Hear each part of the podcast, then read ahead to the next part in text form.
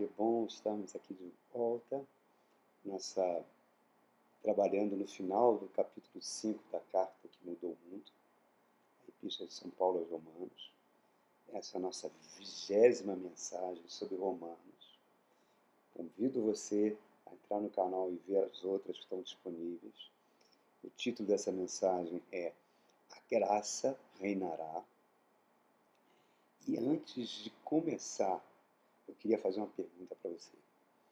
Eu queria que você pensasse bem na pergunta que eu estou te fazendo. A pergunta é: para que, que serve a igreja?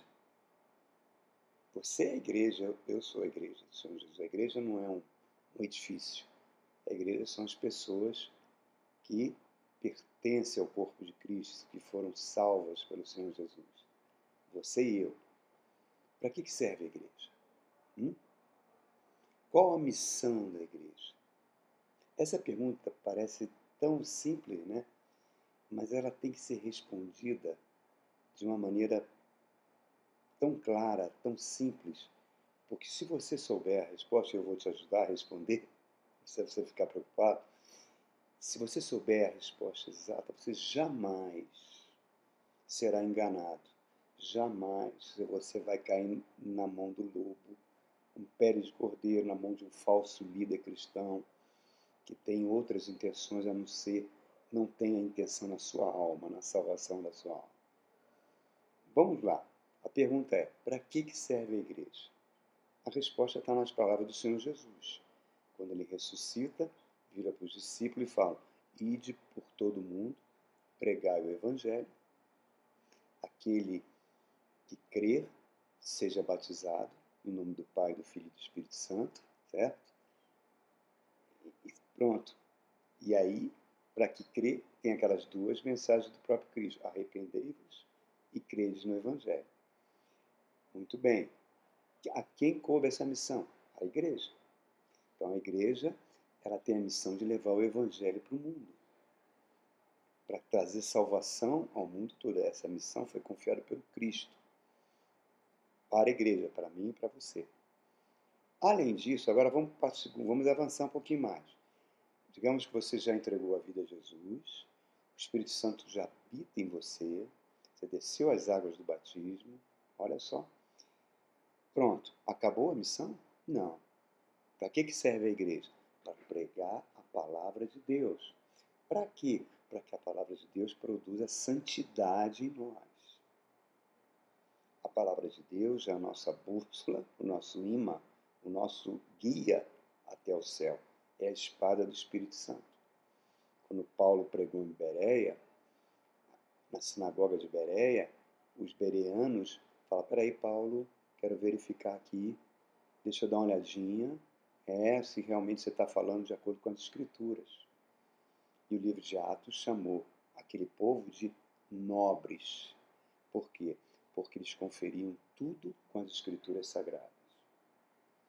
Então, tenha isso em mente, irmãos, porque se você tiver esse tipo de pensamento, esse tipo de conduta, você nunca será enganado.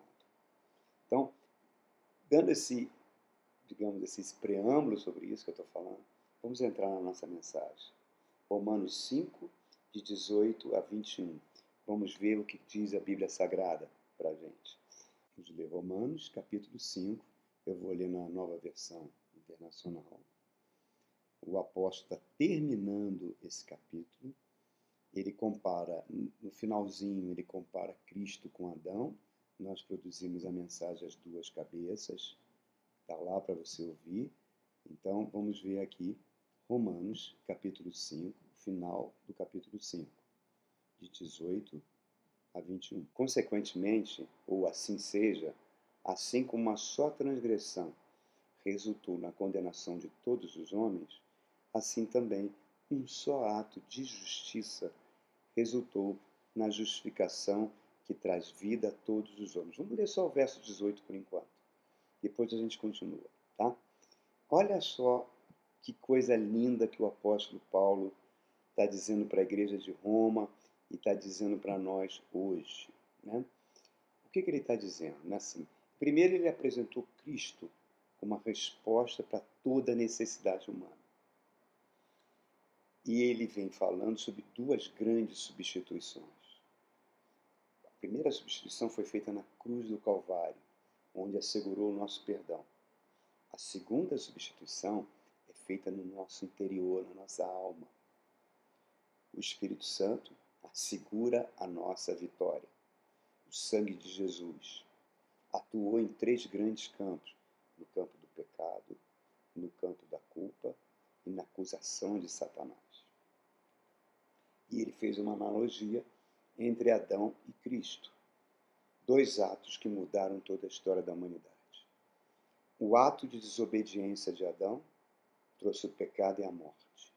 O ato de obediência de Cristo, que a Bíblia chama de segundo Adão, feito na cruz do Calvário, trouxe a nova vida por meio da obediência do, ao próprio Cristo. Cristo então se torna a cabeça da nova humanidade. Essa é a glória do Evangelho. É a glória do Evangelho. A cruz pegou aquela raça adâmica e trouxe uma outra raça. Uma raça que vai reinar com Cristo. A cruz é o poder que nos transfere de Adão para Cristo, que nos transfere do império das trevas para o reino do seu amor. Olha só que coisa fantástica. Então, nesse verso 18, após ele completar esse contraste entre Adão e Cristo, Paulo passa a comparar os dois. Por isso que ele usa a expressão assim como, assim como, assim também, né? É um ato isolado de um único homem, Adão, determinou o destino de toda a humanidade. A ofensa de Adão trouxe juízo para toda a humanidade, trouxe condenação. E um único ato de Jesus Cristo um ato de obediência trouxe a graça de Deus sobre toda a humanidade. Então repare como o ato de Adão não foi um fim. Nada que a gente possa fazer vai pegar Deus de surpresa. Nada é definitivo, porque a resposta final sempre é de Deus. Ele sabe que nós vamos fazer de antemão e nos dá uma segunda chance né, para mudar a nossa história. A Bíblia é repleta de exemplos assim. Lá em Gênesis 34 tem uma história muito interessante. É, Jacó e seus 12, 11 filhos, né, porque José nessa época estava no Egito, ele tinha uma filha chamada Diná, que era muito bonita. Depois você pode lá em, ler em, no capítulo 34 de Gênesis. Um homem daquela terra, chamado Siquém, se apaixona por Diná e a violenta. Né? Tira a virgindade dela. E, mas ele se apaixonou por ela ao mesmo tempo que ele fez esse ato infame. Então ele vai ao seu pai e os dois vão a Jacó pedir perdão pelo aquele ato. Ele assume o casamento com Diná. Ele traz um dote maravilhoso para, para Diná e para os irmãos, pede o perdão de Jacó. E os irmãos, os onze irmãos de Diná, estavam com ódio, com ódio de, de Siquém. Mas se quem promete desposar Diná, honrá-la, dar terras, dar dotes. E Jacó coloca uma única condição, que Siquém, seu pai e toda a família dele teriam que se circuncidar para estar em aliança com Deus. Eles topam. E você sabe que a circuncisão é um processo dolorido no adulto, né? E durante aqueles eles topam, é cortada pele do pênis, né? E eles ficam naquele período de, de cura, né? Esperando que, cicatrize aquilo, mais ou menos leva quatro dias, cinco dias.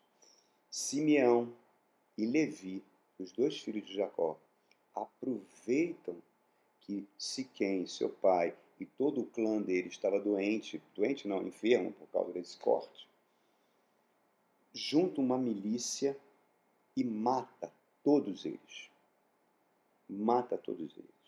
Jacó fica profundamente indignado, porque ele tinha dado a palavra para Siquém, que entregaria a filha para casar com ele. E pareceu que Jacó estava traindo, Jacó estava desonrando a palavra, e Jacó nunca esqueceu essa ofensa.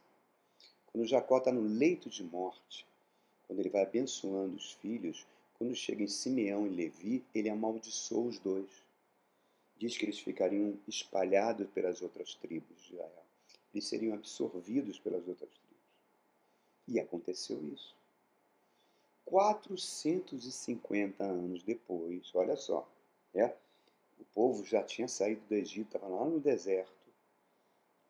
Nasce o neto de Arão, chamado Finéias, que era da tribo de Levi. Finéias vai conviver com uma situação terrível montada pelo falso profeta Balaão. Balaão, para poder destruir o povo de Israel, arrumou umas midianitas e umas é, moabitas, e essas mulheres seduziram os varões de Israel, quase 20 mil deles, olha só, e fez esse povo adorar os deuses daquelas, daqueles países. Deus fica indignado com isso?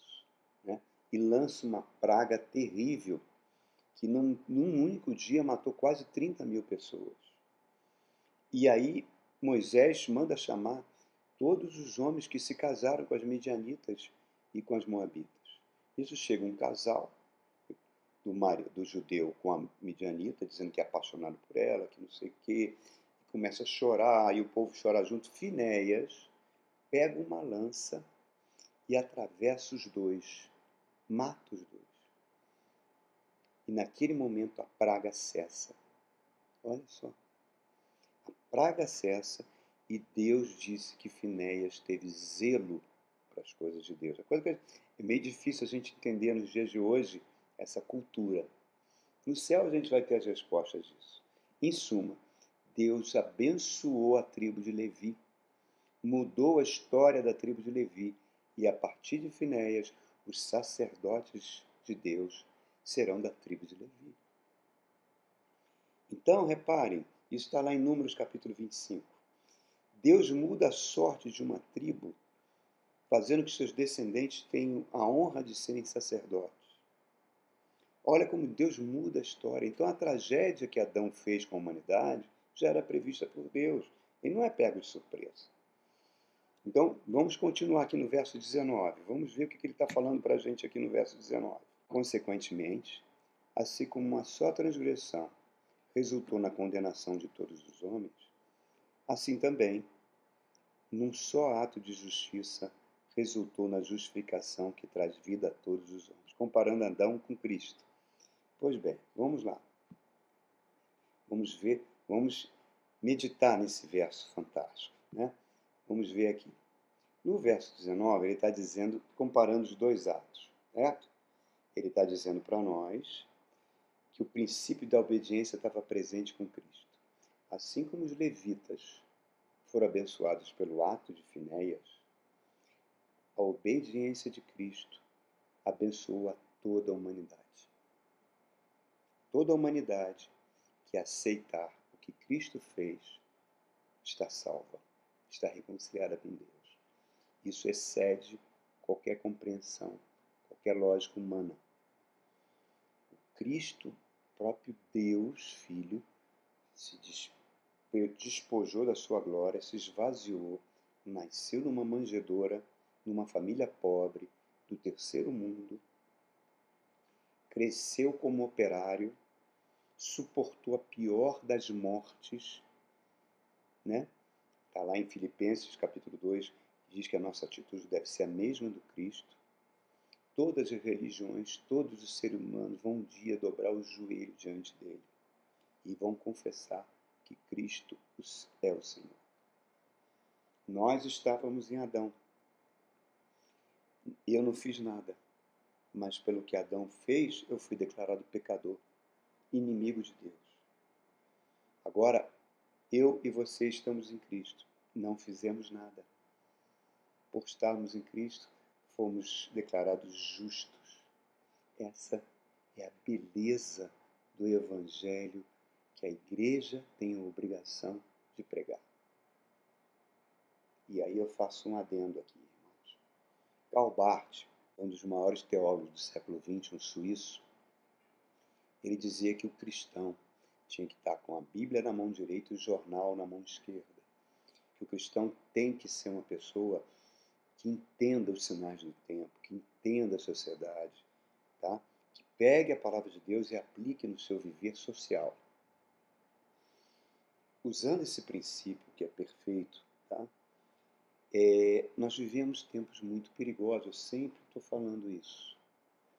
Hoje nós vivemos um tempo que 1% de algum, da humanidade detém a riqueza de maior do que o PIB de quase 90% dos países do mundo. Tenta imaginar isso. Algumas milhares de pessoas são tão ricas, tão ricas, que a riqueza dela excede mais de 90% de países, da riqueza de um país. Eu estava ouvindo o testemunho de um mordomo de um hotel sete estrelas, aquele hotel que fica em, Dubai, o Burj Al Arab, né? Ele contando que ele foi treinado para atender aqueles hóspedes bilionários e seus desejos mais impossíveis, sórdidos, terríveis. Ele está ali para atender os desejos dele. Não tem nada impossível que um hóspede daquele hotel queira que ele não possa atender. Ele vai contando os exemplos, você fica estarrecido. Né? Uma mulher que queria que a água da pia, a água do vaso sanitário do banho fosse uma água mineral da ilha de Fiji. Ele teve que providenciar tanques de água mineral da ilha de Fiji para tomar banho.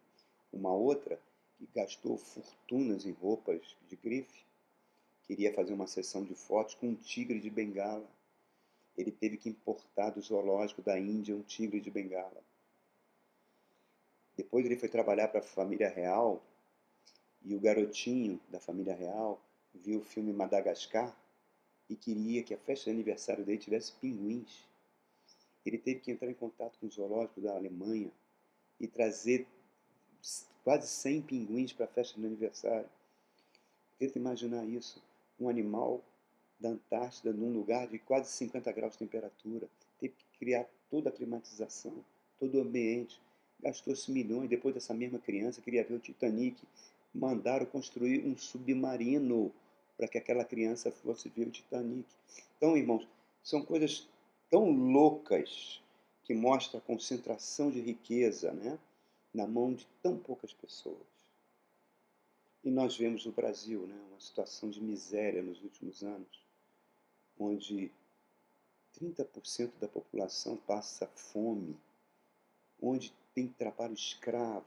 E isso não é só no Brasil, acontece cada vez em maior número de países. Nós estamos caminhando para um nazismo mundial. Né? O que, que o nazismo queria? Supremacia de raça, eliminar os diferentes, eliminar os obstáculos à raça ariana. Hoje, se faz isso com os pobres, com os doentes. Hoje no Brasil nós vivemos uma cultura de pilhagem, né? um crescimento de milícias, um crescimento aí terrível dos garimpeiros lá na Amazônia que causaram a destruição de tribos indígenas. O crime organizado com envolvimento de autoridades jurídicas, políticas. É uma prática de, de pilhagem em quantidades de, de, de pessoas que empregam o agronegócio, trabalho escravo, pessoas com trabalho escravo, garimpos ilegais, uma violência crescente em periferias, em favelas. Vimos agora, recentemente, esse rapaz de 13 anos que mata uma professora. Enfim, qual a resposta da igreja para isso tudo, irmãos? O que a igreja do Brasil está respondendo por isso? É, isso é uma pergunta que eu sempre me faço. A igreja parece que a esperança do Evangelho ela não é pregada. Porque o que a gente vê é uma igreja que vai na contramão do Evangelho, que valoriza essa política de pilhagem, que valoriza líderes evangélicos que se tornam políticos, vão participar de bancadas evangélicas que não fazem nada em relação a isso. Pelo contrário, estão até envolvidos com isso. Grandes líderes de grandes igrejas estão abrindo igrejas em Orlando, totalmente usando os dízimos para abrir igrejas em Orlando. Então eles vivem totalmente fora da realidade brasileira. E, e, e esses líderes controlam as suas bancadas evangélicas para atender os interesses da igreja. E quais são os interesses? Isenção de impostos. Você não vê uma política de igreja que dê preferência aos pobres, que dê preferência aos favelados, que dê preferência aos necessitados, que dê preferência às missões indo para a África levar o evangelho. Os cultos, vi agora recentemente uma reportagem, cultos com pirotecnia, com gelo seco, com fumaça, com luz lá nessas igrejas de Orlando. Parece que tem pastores playboys. Um grande líder dessa igreja disse que se tivesse que batizar o presidente da República, ele coloca, afogaria ele nas águas do batismo. Onde que um representante de Cristo não tem temor de Deus ao fazer uma declaração dessa? Não tem respeito a uma autoridade do país e brinca com, com o sacramento sagrado do batismo, falando um, uma coisa totalmente despropositada. Então, o que, que a gente vê? Milhões de seguidores. Por isso que eu fiz aquelas perguntas no início, irmãos. Para que você saiba qual é a sua missão como igreja. Para que você não caia na mão de, de lobos que só pensam nos seus próprios interesses. Tá? A pregação cada vez mais sobre prosperidade, uma pregação que prega uma nazificação social. Não existe uma opção pelos desfavorecidos. Distorcem passagens da Bíblia. Aquela que Jesus, quando é ungido por Maria, com aquele perfume que Judas fala, por que, que não deu aos pobres? Eles distorcem. Quando Jesus fala, os pobres vocês sempre terão. Então é como se eles estivessem dizendo, ah, está vendo, Jesus não, não deu preferência aos pobres, por que, que nós temos que dar? Que loucura isso, irmãos. Eu, eu fico é, perplexo nisso. E aí eles ficam usando como pretexto, não, nós estamos colocando pastores lá para poder valorizar a família, contra o movimento LGBT, contra aborto, contra isso, contra aquilo. Irmãos, isso é totalmente inócuo. Porque o que está no coração humano, tá? seja por mais maligno que seja, não é uma bancada que vai por meio de leis que vai frear isso, irmãos.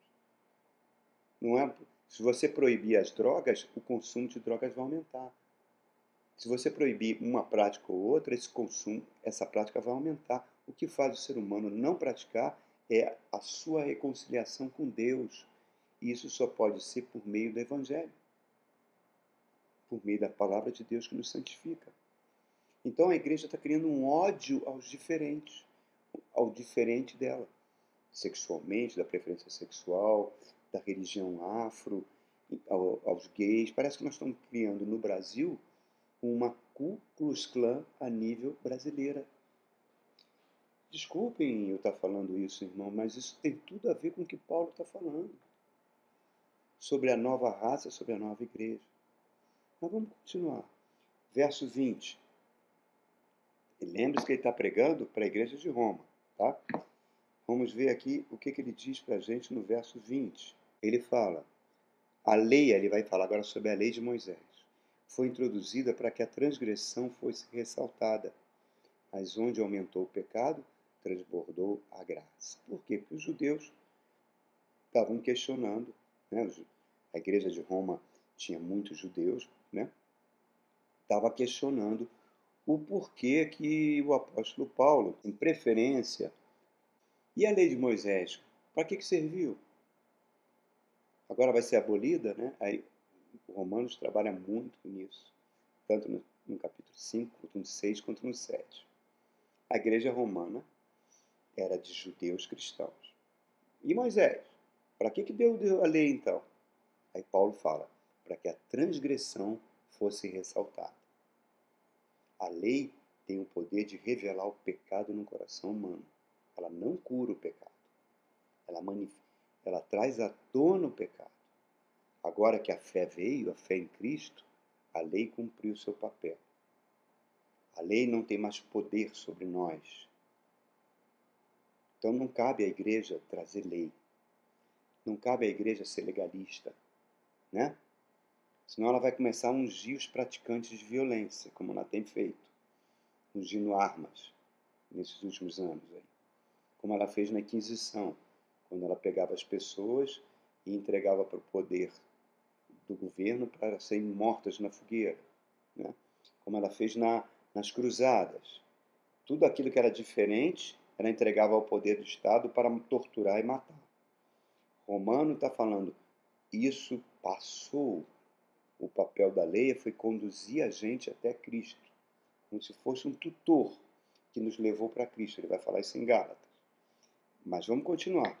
O verso 21 ele fala assim: a fim de que, assim como o pecado reinou na morte, também a graça reine pela justiça para conceder vida eterna, mediante Jesus Cristo, nosso Senhor. Olha só que coisa fantástica. Então ele encerra o capítulo explicando agora um pouquinho, ele vai desenvolver isso mais adiante. Reparem, irmãos, ele está trazendo um contraste entre dois reinos: o reino das trevas e o reino da graça e da justiça. É um resumo maravilhoso. O que, que significa estar em Cristo? O reino da graça, que nos santifica, que nos aproxima o dia que a graça vai destruir a morte, consumar, perdão, o reino de Deus no planeta. E nós reinaremos com Cristo. O trono de Deus é um trono de graça. Então, repare, assim que aquela promessa que Deus fez para Abraão, olha, os seus descendentes serão como as estrelas, como, as are... como a areia do mar, né? Haverá uma descendência imensa. A igreja será extremamente numerosa no céu, né? Para diante de Deus, segurando as palmas e adorando a Deus, está lá em Apocalipse capítulo 7, verso 9. E enquanto isso não acontece, a missão da igreja é evangelizar, é pregar essa boa, essa boa nova. Satanás domina o mundo. Satanás faz a cabeça das pessoas para práticas sexuais que a igreja deve abominar aborto, tudo isso que a igreja abomina. Satanás está por detrás disso. Ele domina o sistema mundial de concentração de riquezas. Ele domina a escravidão de pessoas. Ele domina tudo de ruim que está no mundo. E apesar de todo o poder que ele tem, o Deus de paz, como diz Romano 14, vai esmagá-lo debaixo dos nossos pés. Romano 16 fala isso. Enquanto isso não acontece, eu e você como igreja, o que, que eu tenho que fazer? Imitar Jesus. Sede meus imitadores, como eu também sou de Cristo. Está lá na carta aos Coríntios. Para que a graça possa fluir através de nós, possa abençoar. O Evangelho tem que ser pregado para que a graça triunfe na vida das pessoas. A graça tem que reinar. Qual o cenário para nós hoje? Nós precisamos ter essa visão a visão plena do Cristo crucificado, do Cristo ressurreto e do Cristo reinando. E ele confiou essa missão à minha visão. Senão a minha visão vai ser uma visão parcial, carnal, debaixo da lei, legalista. Pior, eu vou estar na mão dos lobos devoradores. Como a gente vê aí nas marchas para Jesus, como a gente vê na igreja defendendo políticos, como a gente vê pastores envolvidos recebendo ouro, quilos de ouro, envolvidos com ministérios corruptos, como a gente viu recentemente. Paulo já previa isso em Atos 20, que lobos devoradores entrariam e não poupariam o rebanho. O que, que Paulo fala? Encomendo ao Senhor e a palavra da sua graça, que tem um poder para nos restaurar e dar a herança a quem são santificados. A palavra da graça palavra da graça tem um poder para edificar. Infelizmente, eu, tô, eu contei essas histórias de tudo essas igrejas, pastores que estão em Orlando, playboys, que estão fazendo cultos totalmente pirotécnicos, né? Eu fico perguntando a mim mesmo, não posso, não estou aqui para julgar, mas será que Satanás não está trazendo uma bandeja de ofertas de poder, dinheiro, tudo isso. Irmãos, não falta um escândalo nos últimos 40 anos para cá. Então, irmãos, o reino de Satanás é uma farsa. Essa hierarquia demoníaca de tronos, principados, potestades e demônios, eles foram derrotados na cruz do Calvário. A Bíblia diz que eles foram desarmados, expostos à vergonha, como um general romano fazia com seus inimigos, despojava-os. Cristo veio, tomou as chaves da morte da mão de Satanás, levou todos aqueles que estavam cativos. Está em Efésios capítulo 4. Inclusive o próprio ladrão na cruz recebeu o perdão do Cristo. Todos foram levados para o paraíso. Enquanto isso, eu sou igreja, eu sou noiva. Estou sendo preparado para um grande casamento. O casamento é da noiva, o noivo é apenas um coadjuvante. Né? A festa de casamento, chamada de bodas do cordeiro, é para a noiva. Quando tocar aquela marcha nupcial, anjos, serafins, querubins, bilhões de anjos vão olhar para eu e para você, entrando para o casamento com Cristo, e vão dizer que noiva linda. Imagina no céu que festa fantástica. Bilhões de anos. Então a igreja não pode perder essa visão, senão ela se mudaniza. A igreja sou eu e você, somos nós. Nesse tempo de pilhagem, nesse tempo que a gente vê pessoas se armando, que a gente vê o ódio sendo pregado, essas coisas tristes que aconteceram no dia 8 de janeiro, envolvendo tantas igrejas, um ensaio de uma chegada de, uma, de um nazismo mundial e preparando o caminho para o anticristo vir, onde os eleitos serão enganados. Capitalismo consumindo as riquezas do planeta, trazendo caos. O comunismo falhou, o socialismo falou, nenhum regime político humano trará resposta. É apenas, tudo isso só está preparando o reinado do anticristo. Então, irmãos, é, a Bíblia fala de um falso líder religioso, um falso cristão, um falso pastor, chamado de falso profeta, né? A besta que sai da terra vai atrair todos para adorar a besta que saiu do mar, que é o próprio anticristo. Os eleitos serão enganados. Nós estamos caminhando para isso, irmãos. Numa velocidade muito grande. Por isso que nós precisamos mais do que nunca da palavra de Deus para que a gente possa ser santificado, reinar com Cristo. Não se engane, não se engane, irmão. Não perca esse trem, o trem da graça. Volte para o primeiro amor, volte para os tempos que você chorava num, num, culto de ceia do Senhor, onde ardia o fogo no, no, seu coração pelos perdidos, pelas almas perdidas. O Evangelho é de amor pelas almas. O Evangelho nos prepara para os dias tenebrosos que estão por vir. Agarra-se ao Evangelho de Cristo, porque a graça vai reinar. Essa é a grande mensagem dessa vigésima mensagem de Romanos, que encerra o capítulo 5 de Romanos. Irmãos, medite no que eu estou falando. Tá? Ponha isso em prática. A igreja é você. Você recebeu essa missão do próprio Cristo ir por todo o mundo, pregar o Evangelho, e aqueles que crê serão salvos. Não se desvirtue disso, irmãos. Isso é que é o mais importante. Amém? Que a palavra da graça que foi pregada hoje abençoe a sua vida. Um grande abraço e até o nosso próximo encontro.